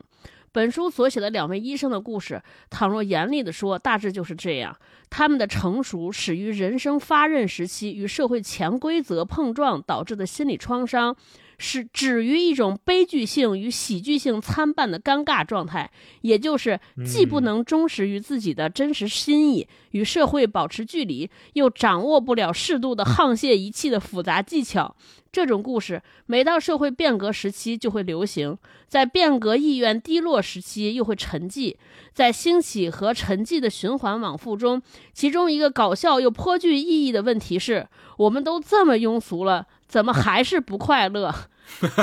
然后他说，嗯这个问题始终不曾得到答案，因而变得恼人。对我，其其实他就是就是嗯这一段表述。首先，我觉得他非常精准的概括了，用非常精妙的笔法、精彩的笔法概括了整个这本书在写啥。其中，他对于所有这类的这种表述和这叙述之后，他提出了一个问题，说这些之所以这些故事流行，其实就因为暗合了就是我们整个时代的情绪，或者这些社会人的情绪。他认为人生其实就有两种选择，一种是我要不然所谓叫同流合污，那我同流合污了，我就是不是应该快乐？但是会发现说我同流合污了也不快乐呀。然后似乎就因为这样，人生就找不到出口了。我觉得这是很多我们现在不能说不只是七零年代人，我觉得我们这种八零年代说每个时代的这种在今天生长的人都会有切肤的体感，就是这种感觉。说我、嗯我本来我想做一条走我自己的路，就是我们前面讲的所谓叫波西米亚，就我不和主流保持一致，我有我自己的规则和底线。但你会发现，因为你你你走的是你自己的，所以你会碰碰壁，你会不被人理解，你会觉得孤独。这是时候你觉得是有不快乐的。后来你说算了，那我那那那我照你们的来，对吧？我嗯我我照你们说的对，你们要庸俗吧？对，啊结果你庸俗完，发现自己是还不快乐快乐，对，对，就是这样的。然后，然后看完之后，我就在真的就看完这个之后，我就停留了很长时间，我就在想说，哇，那出路到底在哪儿？到底怎么才能快乐？才能快乐 对，因为我们我会发现时代就是整个时代的命题就是焦虑不高兴。就焦虑不高兴背后，其实很大成分就是这个原因。那怎么办呀？然后我就看的嗯给我看焦虑了。看焦虑了。我分享一段哈，对，它这里面很多概念，其实以前我们可能只是模模糊糊的有意识，但是没有这么系统的分析过。它这一段呢是关于公共精神缺失的。对，他说，沈阳乃至东北至今还总有草莽气、前现代性，被文明社会所诟病，这是公共精神缺失的结果。有人对某个社会的公共精神做了研究，先引用他的几个结论。首先，关于什么是政治无力感，以下四个论断均表示赞同。什么是政治无力感呢？第一，大多数当官的都想剥削你；嗯，第二，你感到周围正在发生的事情与你无关；第三，你的想法不重要；第四，治国者并不真正关心你的事情。啊，看到这儿的时候，我就我也是沉默了很久，我在那儿停顿了啊。嗯然后呢，他后面又引用了一段，就是乔治·奥威尔说的嗯关于我们更应该担心谁的问题。这个啊是我之前从来没有想过的，因为我们处在某个社会的层级的时候，你可能很难去想象你前后上下或者左右的人到底过着什么样的生活。嗯，这也是这本书给我们启发，就是我们终于能看到一个更丰富的社会层面是什么样的。奥威尔怎么说的呢？奥威尔有一天终于以绅士身份弄懂了贫穷的意义。他在《巴黎伦敦落魄记》中说：“人们往往这样认为，一个失业者担心的是没有收入，这种看法其实是错误的。恰恰相反，一个没有受过教育的人，他工作的习惯已经渗到骨子里了。他更担心的不是收入，而是工作。一个受过教育的人，可以强迫自己闲下来，不去想贫困等折磨人的事儿，借以挨过无聊的时光。可对裴迪这样没有办法填补空闲时间的人来说，无事可做时感到的那种痛苦，就和一条链子被锁住的狗的感觉是一样的。这也就是为什么中途落魄的人最应该得到人们的可怜这种说法纯粹瞎扯淡。真正应该得到可怜的是那些从一开始就落魄的人。嗯，面对贫困，他们的脑子一片空白，不知道该怎么应对。啊，这是让我觉得非常醍醐灌顶的一段话。有的时候啊，我们看到一些社会事件，可能在国外经常有什么工人罢工啊，或者是说有一些社会运动啊，我们会说，哎，这些人你工作没了，你就去找别的工作呗。对，嗯这是我们一个，就是他这里面说的，就是受过教育的人天然认为的事情，就是说，哦，我好像还有别的出路。对，但是我们说那些奥维尔说的一个失业者，当他没有受过过往的教育，他的工作习惯已经渗到了骨子里的时候，他面临的不是再找一份工作的问题，他是没有选择的问题。对的，他面临的处境远远比我们说，哎呀，今天我失业了，我再去找一份工作。更残酷，更应该得到我们的关注。一定要看到不同阶层的人在过不同生活，一个非常关键的点吧。啊，这是我我分享一个啊。我补充大老师说的，就是想起来咱们当时第一期文化有限，哎，第几期就聊美国工厂的时候，我们都都认为说嗯他不是就讲了个罢工的故事，我们三个人共同说站在中国人的视角说，好，你工作没了，你看你送外卖呀，对吧？你出去对对你给人送快递呀，开滴滴呀这怎么对？嗯，我就说这个啊，你送外卖，你不得有个车呀？你不得有个智能手机呀？对你开滴滴，你不得有个汽车呀？你不得有北京牌儿啊？嗯，谁才能有北京牌照啊？现在连我这都摇了号摇快十多年了，十年多了，我都没有摇到北京牌儿。对对对，这就是这个公共所谓的，就是你要有站在别人的条件之下，或者你首先你要知道，这个社会不是所有人都能按照你的标准在生活，都过着你这样的生活，所以不要习惯性的，我们经常就会习惯性的按照我们现在的条件和前提来假设别他人做这个行为的不合理性，或者推测或者榨制别人做这件事情的不正确性。所以大老师读这个，确实我也觉得就特别提醒我，嗯嗯我接着大老师呃说说一点，就是我读这个书特别感有感触的一点，就是我为什么觉得他写的好，就是他是非虚构写作的一个一部作品。但是这部非虚构写作，首先他采访了张医生和王医生，有很多来自于他们口述的真实的材料在支撑，让你感觉到非常的真实，这是第一点。但同时，第二点，他在里边是夹叙夹议的，就是他在叙述他们的成长经历和他们的材料的过程当中，不单纯的是只是技术，而是在这个过程中掺杂了，比如说刚才大一老师分享的那一段，呃，什么让保罗萨特他在哪本书里面说过了一个什么样的东西，他会在中外的。这个文献或者叫中外的作品当中，他们会有对比和对照的阅读，让你发现说，哦，原来七八十年代的中国沈阳和当时工业革命时期三十年代的英国，其实我们面临的状况和人的成长经历有这么多相似的地方。那也就是说，把这个沈阳的这段故事没有。单打独斗的把它放在一个特殊的环境下去计数，而是告诉你这不是特殊的，这恰恰是人类或者说我们每个人每一个人是的，每一个时代，甚至于每一个不同国家、不同体制、不同环境、不同企业，都会面临这样一个困境，或者叫我们人都会家庭都会面临这样的情况。所以你会发现说，哦，原来不是我遇到的这个事情，并不是我单纯我能我才会遇到，它不单纯是一个让你觉得说，哎，猎奇。哎，你看这家人有意思哈、还有些点跟我、嗯跟我一样，哎，我也我也好像经历过，不单纯是这种，在这个基础上还有历史和时代的关照在里面。我的童年家住在盐分街，那里发生的故事很多。我没有漂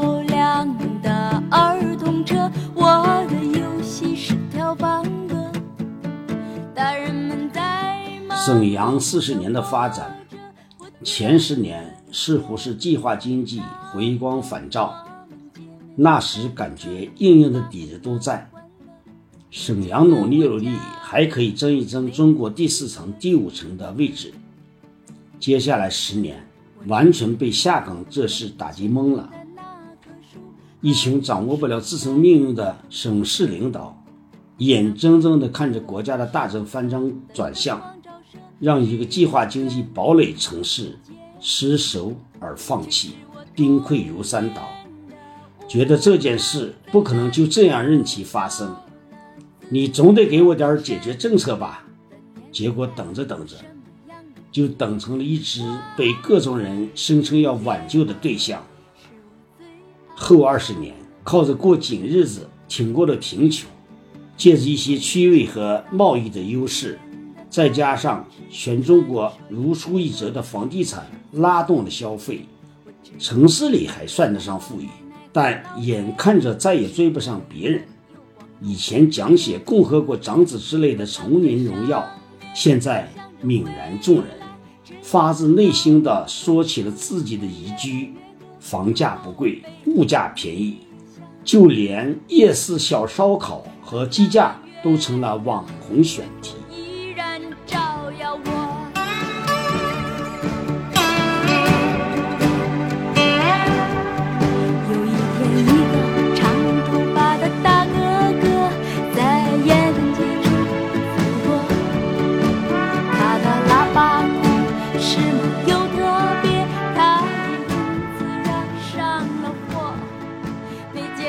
超哥再来分享一段吧啊，我看分享就是我们开篇一直讲了这个所谓的社会嘛。我在这个关于什么是社会、这里这个里边也有一个书里边也有一段特别好的描述，其实就概括。我觉得他虽然是写沈阳，但其实这是在用沈阳来说中国。我念的时候，大家可以嗯感受一下自己，无论你们生活在每个哪个城市，自己在生活环境中是不是也能感受到这种所谓的叫标准和观念啊？他说啊，在沈阳，人们口耳相传的社会，正如书中所说，根本就是一个没有准确的外延和内涵的词。一方面是具体语境中的民间用语，灵活性多过规范性；另一方面，词义随时间推移而变化。不过简略而不过约略而言，这一社会也就是缺少透明度的社会，是无数联人际联盟同时作用下一种过分复杂的游戏规则。然后在这种规则之下，他说沈阳社会对男人的要求也更类似于微型军阀，比如说呃，在意政治技巧多过在意男性气概。不带有政治技巧的男性气概，则是一种累赘甚至致命的习性。朋友才是那个能在无数沈阳人的心灵中激起神奇能量的词儿。在隐藏其后的裸源体系中，联盟则是能量的来源。拥有政治技巧的人拥有联盟的支持，拥有政治资源的人则领导联盟。联盟可以保障交易的安全，尤其是利润丰厚的暗地里的交易。联盟也能对外竖起壁垒，打通多个联盟的能力因而至关重要。而男性气概，尽管令人目眩神迷，却只是涂抹在这一社会结构上的神神话外壳而已。这样的社会结构自然会催生出一种腐败就是全部问题所在的世界观，以及一种把自身的失败全部归因于没能跻身于腐败圈层的人生观。其结果就是无数个联盟的总和，也就是社会，成了无处不在的流动之物，遍布城市的每一寸空间。嗯，写的对，我觉得想的写的特别好，就是首先就是它准确嘛，另外就是你们会大家会发现，就是北方人就经常话语是“我有一朋友”，啊对对对 我有一朋友，然后你的社会地位还有你的这个能力，其实就体现于就是。我有多少个朋友，以及我的朋友是干啥的？嗯，你就经常就是你，或所以你在东北经常会觉得，哇塞，就是好像全全东北人都认识哪个省长，全东北人都能认识某一个大哥 啊。嗯你也不知道他跟他所谓的朋友到底是有多朋友啊！我所以我就觉得这个还特好玩，我每次看的时候就是觉得既深刻又好笑。嗯，嗯，对，这本书里面还有很多篇幅在讨论什么是熟人社会，包括这个熟人社会和我们说的陌生人社会、陌生人社会、社会经济发展有什么关系？对，嗯这个有兴趣的朋友都可以再看一下。嗯那我最后再分享一个小点哈、也是这本书里面提到的，呃，我之前呃没太关注过的方面，他写的是中国祖母啊。我们现在都知道，就是在号召平权运动啊，或者是女性权益的呼唤的时候，我们经常会说观念的发展，目前在这种比较受过教育的，或者是年轻人的观念中会比较流没行。错，其实我们的父母辈、祖辈的女性，在这个过程当中也是一直是没被重视到的。嗯啊，他说的是探讨全球老龄化的著作《当世界又老又穷：全球老龄大冲击》中，这个作者这样描绘中国祖母的形象。这名妇人说：“中国祖母剩余的人生，在婴儿诞生后成了泡影，你大概会损失十年的时间。”他说：“我跟老朋友见不上面，他们也有孙子女要照顾，只要他们开始带孩子，整个人就像消失了一样。”嗯我搬到我儿子住的地方，他们也搬到他们该搬去的地方。有时候是不同的城市，我们各自分散到不同的地方。然后十年过去了，你根本不知道谁会回来，嗯，因为大家已经十年没见了。对，呃，我们公司楼下有这个幼儿园或者学校，看去接孩子的呀，都是呃这个祖老人祖父祖母辈儿的爷爷奶奶们对，啊。呃特别。他们对，包括像超哥也是，就是有了铁锤之后，肯定上班很忙，经常需要父母过来帮着带孩子。这个所谓的过来，已经超脱了我们原来那一代人，就是双职工家庭或者什么之类的那种关系了。嗯父母的过来是说他要从他原来熟悉的，不管是外地或者是别的城市，或者就是从一个城市一个小区搬到另外一个小区的过来的那种过来。他过来之后，其实完全把他原来的人际关系切断掉了。对的，他本身就是一个社会属性越来越弱的人，他已经没有原来的我们说公司单位的那种社交了。他唯一的社交环境，可能就是我们说之前看《以鸟兽之名》那本书里面，每天在楼下跟几个老头在晒晒太阳、聊聊天、下下棋，啊，这种社交，在呃有了孙子女辈的孩子之后，他们这一步仅有的社交可能也被切断了。嗯，嗯。而且他们不知道接下来这十年之后，我孩子带完了之后，我再回到我原来的地方，我原来那些老伙伴们还在不在？我们还嗯怎么再继续交交往交流下去啊？超哥，对，大老师说这个我特别有切身体会。嗯我们家在整个周围的这些邻居朋友有同龄小孩子的家庭里边，我们可能是仅为数不多的都是俩人年轻人自己带孩子的。哦，当然也有我们的特殊性嘛。然后其他人就像大一老师说的，实在是没办法啊、嗯必须让老人来。可是，在这个过程中，我我观察到了一些现象，我觉得特别具有中国特征。我们中国的父母对于说我一定要帮孩子做点什么，或者说他的角色定位是非常固化的。有执念，对我是父母，我就理所应当帮孩子排忧解难。就他们在这个过程中都不会问，或者甚至不会想说，我这么做我为什么要帮他们这么做？就几乎成了一个本能。好，你让我去我就去，甚至你像我妈，经常会因为不用不能给我带孩子而产生愧疚，就是她老是欠我的。啊是的，是的，是的。她老觉得说人家的孩老人都帮孩都帮带孩子。但是我不帮你们带，好像我和就跟咱们像这种大家都上学，嗯我去外边玩一样，她就产生特别大的愧疚和负重感。对，嗯，各种各样给我嗯东西，就好像弥补自己，就是他不能心安，这是一个角度。另一个角度是我身边这些同龄人，就他们也是慢慢养成一种习惯，比如说，好妈，我要去工作，你赶紧来。就是他好像我不知道他们有没有思考过，说老人来搬在你住搬跟你搬在一起住，老人的爱情、老人的社交关系、老人的社交圈子，他会不会孤独？他会不会难过、啊？他怎么办？就我觉得我我不我没跟大家聊聊过，我没没跟他们问过，但是我从我身边的这些朋友或者邻居的举动当中，经常读出来，我有的时候甚至有点生气。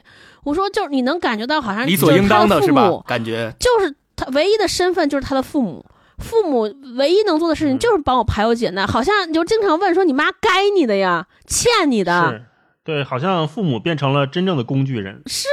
就我就觉得就是权力反转。我觉得中国的这我们家庭关系就是权力反转。小的时候，我们是父母实现人际目人生目标，或者承载家族这个地位逆袭或者阶层跃迁的一个工具。然后长大之后，这些已经帮助家庭实现阶层跃升的孩子，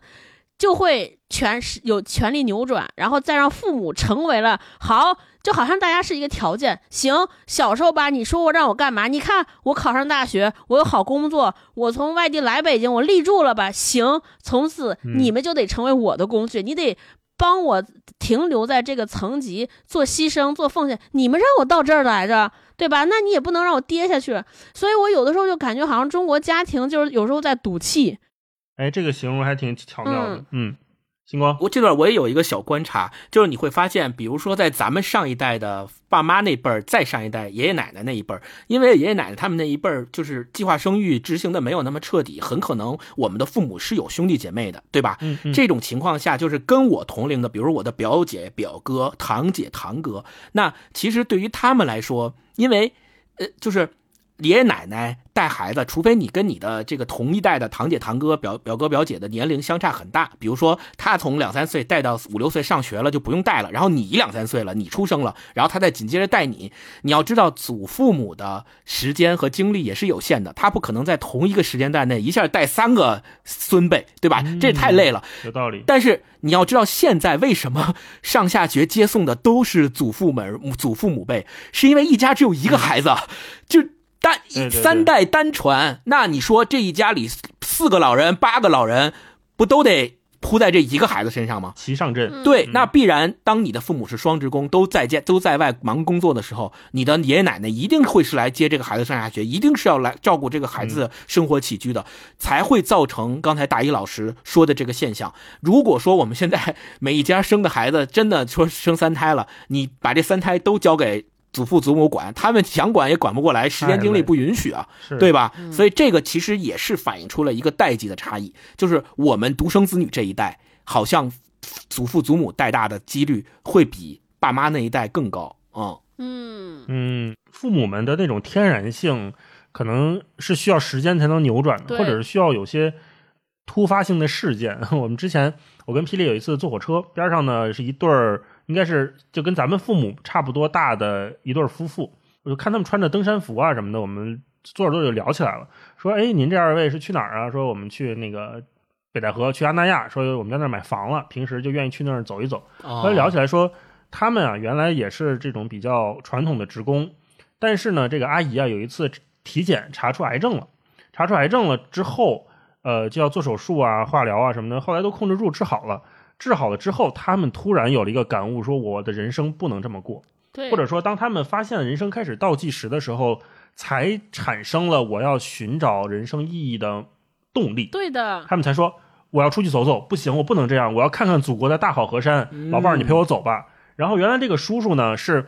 很不愿意出门，他就愿意在家待着。但是他老伴儿有如此的大病或者是危机摆在面前的时候，他突然意识到说：“哦，我一定要关心我眼前这个人啊，这个人是陪了我一辈子的人，他才意识到这一点。那天我们聊还聊得挺开心，聊很久。然后这个叔叔就开始锻炼身体，然后陪着这阿姨出去玩儿，然后俩人开始弄摄影。两个人一人一台单反，然后弄两个大镜头，背着也很沉的，然后还拿行李。然后这阿姨还还是大病初愈嘛，在恢复，然后给我们看他们拍照片，可可带劲了。嗯，什么拍的鸟，那叫观鸟嘛，拍的鸟，拍的雪山，什么去新疆玩，去拉萨玩，给我们看那个照片。呃，两个人那个时候，在他们可能已经走向这个人生中后半段的时候，他们才意识到说，哦，我的人生原来要这么过。对，所以我一方面为他们感到很开心，就是很觉得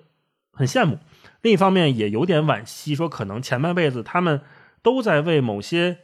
看似天然的东西绑架着，他们没有意识到自己原本可以挣脱这个枷锁。嗯，对，沿着这个话题讲，就是我们一直说我们所谓叫个人意识的觉醒。个人意识的觉醒，现在我看完这本书，我的理解是什么？就不是说我我要什么跳脱价值观，我要跳回社会框架，我要怎么怎么样，我要个性独立。我认为它应该还有更深层次的含义，就是就是没有个人意识之前，我们所有的行为举止或者我们的判断，都是说跟着我们的身份绑定在一起的。小时候我们是父母爸爸妈妈的孩子，那爸爸妈妈期望我干什么，我们的家族想让我干什么，好我就再去做。后来我变成我的身份变成爸爸妈妈，那我的孩子需要我做什么，我在做。同时要，然后再到四十年的时候，我到三四十岁的时候，我是这个公司的员工，我是这个企业的高管，在这个 title 之下，社会上对于好员工、好老板或者成功的员工、成功的老板的标准是什么样，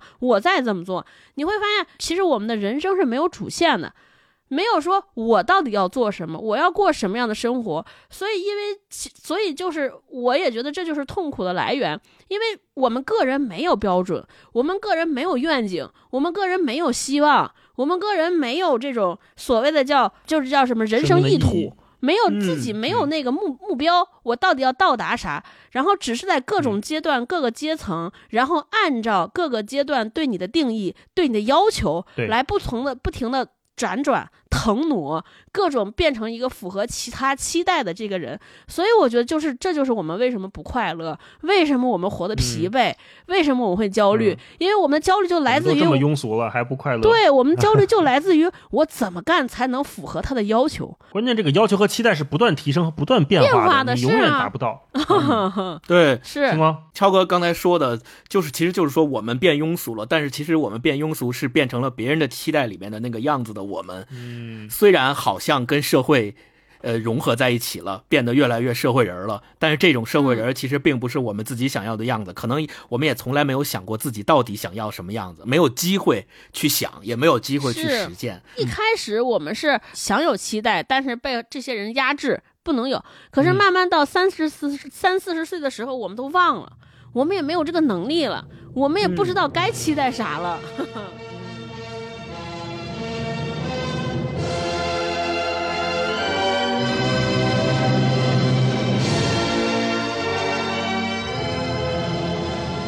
语文实验为什么选择沈阳六中？同样不可考。六中不但不景气，而且它所处的大东区向来是工人聚集之地，人文基础薄弱。开学没几天，学生背景分野就已经很醒目。一批学生来自遥远的东北机器制造厂，这是一家制造枪支弹药的兵工厂。当年有部电影叫《高山下的花环》，讲对越自卫反击战，我军将士痛陈兵工厂的产品质量问题，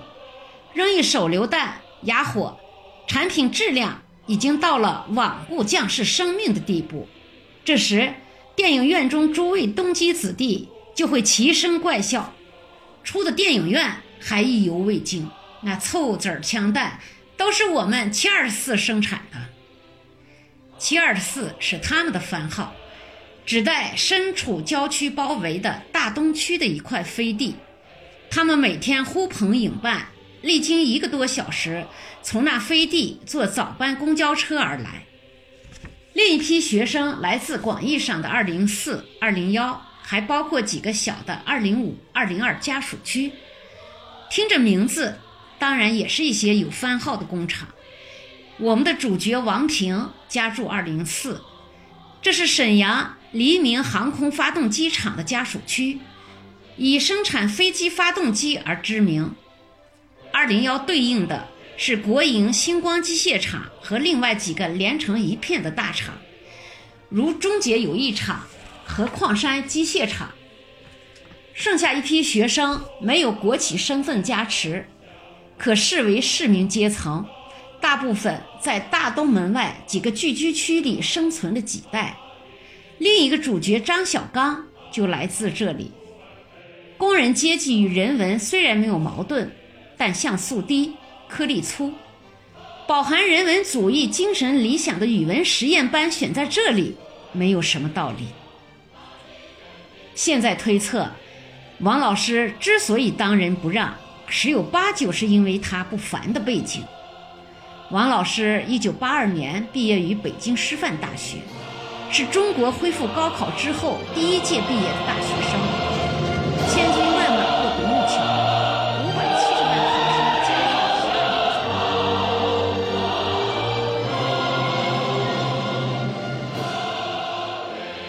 聊这本书之前，咱们在群里面聊的时候，当时就说，像张医生和王医生这两个所谓的知识分子，他们实现了阶层跃升。从这个角度来讲，他们其实已经是我们生命身边的那种高知群体了。但是实际上，他们两位这种所谓的哲学和社会学的人文训练，我们在书里边看到又非常少。为什么他们会变成一个？说人文、社会、哲学等方面的训练接触的信息非常少的人，那而且他们自己甚至也都说了，说从来都不太爱读这类的书，甚至于觉得买一本吴晓波《激荡三十年》就是他这一年里面看的这类书里边唯一一本。说那为什么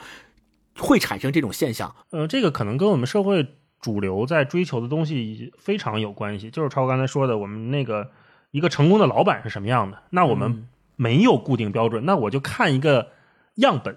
当我们没有框架的时候，我只能看样本。这个样本就是吴晓波，就是马云，就是摆在机场书店上面最显眼位置那个封面朝外的书啊，可能是 FBI 读心术啊，可能是什么激荡三十年。结合上一期聊的吧，就是那个雅卡尔科学思维三部曲，可能我们从小在这方面的涉及或者是学习不够多。在张医生与王医生里面也提到了，说为什么他们一直都是学理工科，这个也是跟我们的成长经历完全相符的。就是大家会有一个普遍认为说，你学习不好，你才去学文科，对，或者说是你真的文科上面贼有天赋，你才去学文科。但是那个特别有天赋的，基本就是百分之五、百分之一到五，我觉得都已经很多了。主要的那个思潮还是在说，哦，我理科学不明白，啊，我理科学习不好。退而求其次，我去学了文科。但是我们走社会，就是步入社会这么多年，包括我们做节目，我们发现这些给我们持久力量的，或者说给我们引发讨论的，恰恰都是这些文科生，或者说这些文科作品，它衍生出来的力量，让我们知道接下来往哪儿走。接下来我们可以看看什么，前面有哪盏灯亮着，我们可以奔着那块去。这种落差可能是在我们这一代人，或者说是张医生与王医生，再到现在九零后，就我们现在这个教育方式影响的一群人独有的一种矛盾。所以，当我们走入这个社会之后，我就说，从小就没有建立起那个自我评判和自我认知的框架，我们只能非常匆忙的去抓到社会上那些闪烁成熟的样本，一个特别有钱的人，一个特别有名望的人。啊，一个有特别有影响力的人，或者一个特别有争议的人，我们只能从那些只言片语中反推他成功的逻辑，他是怎么想的。但是我们又知道，这种反推是有强大的偶然性的。这里边也有一本，也有一个章节，就直接讲它的标题叫“缺失的人文”。这里边首先，它对于我们所说的这种我们理理广义上的文科和人文做了一个。做了一个定义，他就说这些人文它的作用是什么？就是要需要我们对世界的多样性，对于文明的多样性有所了解。我觉得这是这些所谓的叫人文科学它的用。但是为什么会产生就刚才星光说的，就是人文科学不足的这个理由呢？这里边也讲啊，就是其实我们之我们从上学以来被。被灌输的思想就是学习是干嘛？就是一定它是要有公用性的，不是看书。这所谓的哲学、科学、人文学，就看起来没用，你不知道它能解决啥。因此，大家就很排斥，对吧？既不能提升成绩，然后呢，我又好像没有现实的问题，需要用这些学学书、这些书籍、这些知识来帮我解决，对吧？嗯所以，所以这些书它就是这些知识长期被长期被忽视或忽略，因为我们有一个潜在的定义，就是知识就是用来解决问题的。知识和技能和书籍，就是要能看完之后立马可眼，给我带来启发、思考，然后让我自给我定出行动计划的。它其实有特别大的作用，那就是对我们给自己描画一张人生的蓝图，或者说我们到底人生该走哪条路，它有一个坚实的基础在。这是最最重要的意义，这是人文科学能带给我们，但是我们很少，所以就没有这个训练，就造成了我们的人生就变得被动。我们的人生变得急迫，我们的人生整个就变成了一个解答问题和升级打怪的这么一条路。对我解答了这个问题，赶紧让我去下一关。对对对，就没有这种说我要我能重新定义自己、重新规划自己人生的这个能力啊。没错这是我认为没有人文的这个缺陷。嗯，星光呢？借着大一跟超哥刚才说的，其实我觉得一个社会的进步就可以从对文科的态度上有一个表征，就是当你觉得嗯我们学艺术的人、学什么表演、学音乐这些，在我们看来是特别文科、特别的这种阳春白雪的、特别的没有实。对实际技能没有实际应用的这些学科，如果整个社会或者说每一个家里要有上大学、马上要选择专业的孩子的家长，他们的观念里面都会，未来社会普遍都会认为说啊，学这个也挺好啊，跟那个学理工科的也都一样。啊，没有什么不好的。如果一旦社会上的思潮和社会的想法都变成了这个样子，我我恰恰认为它是表征这个社会在不断进步的一个表现。哎，好，那说到这儿啊，其实我们这期节目聊的也挺长时间了哈。想问你们最后一个问题，就是你们会给什么样的人推荐这本书？因为听到这里的朋友啊，我想你们也应该发现了啊，我们这一集节目里面穿插了一些你可能没有听过或者是听过的熟悉的声音。对，啊那这一集啊，我们也是特别邀请了我们三位的父亲和母亲，嗯分别给我们录了这个节目里面的一小段儿，嗯帮我们朗诵朗诵。为什么请他们呢？也是跟我们前面说的，就这里面说这书里面提到的很多部分，都和他们的青春、和他们的记忆、和他们真实经历过的动荡息息相关所以我们也请他们朗读了一小段儿，也希望能通过他们的情绪，或者是听到他们对这些文字的表达，嗯感受到更深的那一辈人，没错，那一辈人对同一本书或者同样的世界不同的看法。先是感谢啊，感谢这六位父母 啊，辛苦了。感谢爸爸妈接下来就谢谢谢谢。对问问你们会给什么样的人推荐？那首先我可能会给我爸妈推荐这本书，我觉得写的真的是很好的啊。你们呢？星光来，在录我们这期节目开始之前，我刚刚跟我爸妈推荐了这本书，就《人肉安利》啊，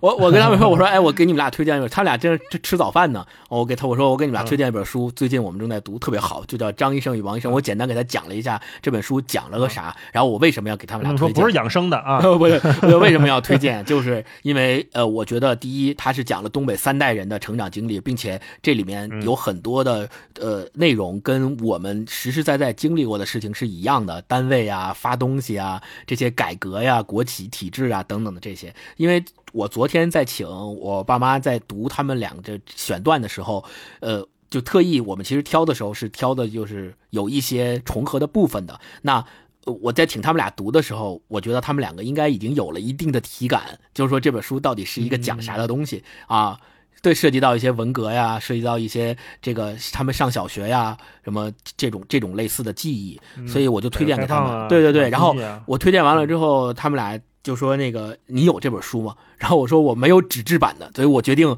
马上买一个纸质版的给他们俩看。啊，超哥呢？我想给两类人读，一个是现在可能刚刚步入大学，然后大概在大二、哦大三阶段的年轻朋友读，就是我嗯觉得我们整个中国人或多或少，不仅是七零年，不不仅是七零后，都会经历这样的经历。对家长嗯对你满怀期待，然后让你上了大学，上了大学你觉得暂时一口气，然后可能那些考上好大学的人，基本上就在家里打个翻身仗，从此哈 哈成为了哼成为了父母眼中那些不一样的人，然后也在为进入社会做准备。我觉得大家可能看完这本书会有一些答案，就到底社会是什么？到底我要成为出了社会之后要成为什么样的人？可能让大家能有一些醒思。另外，就主要想介绍给和我同同龄的这些在三十五岁上下的进入人到中年的朋友们。哼，对、啊我觉得一一个是这些书可能让大家有熟悉感。我不知道你们俩读的时候会不会有熟悉感，比如说爸妈跟你们说那些，标就是这里边写到的父母、写到的老师，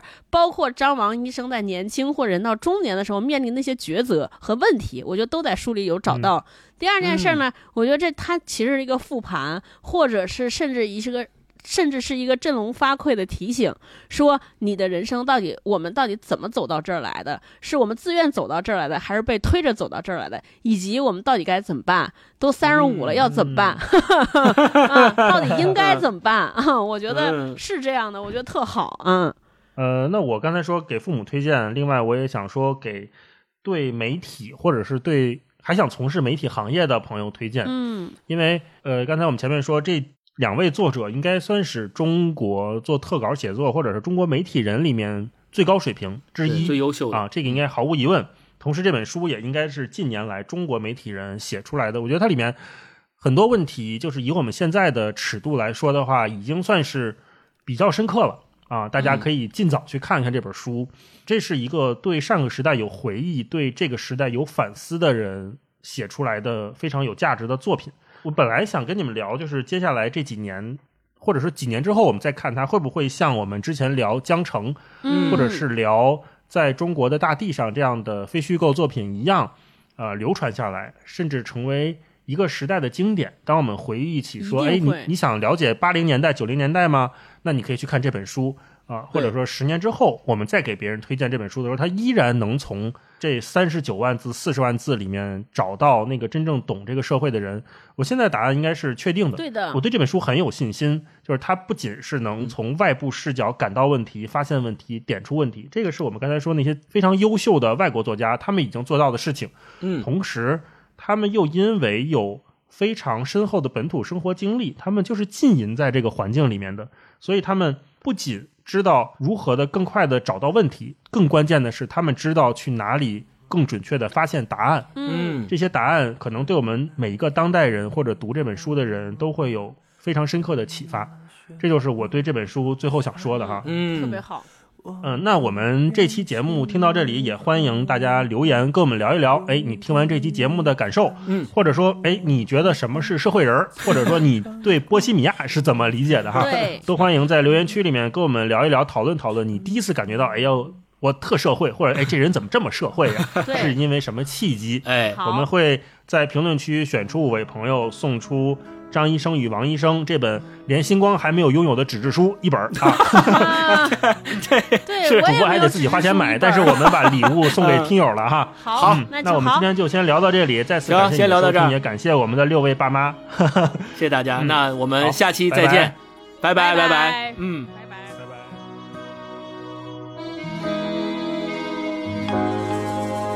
我从没有见过极光出现的村落，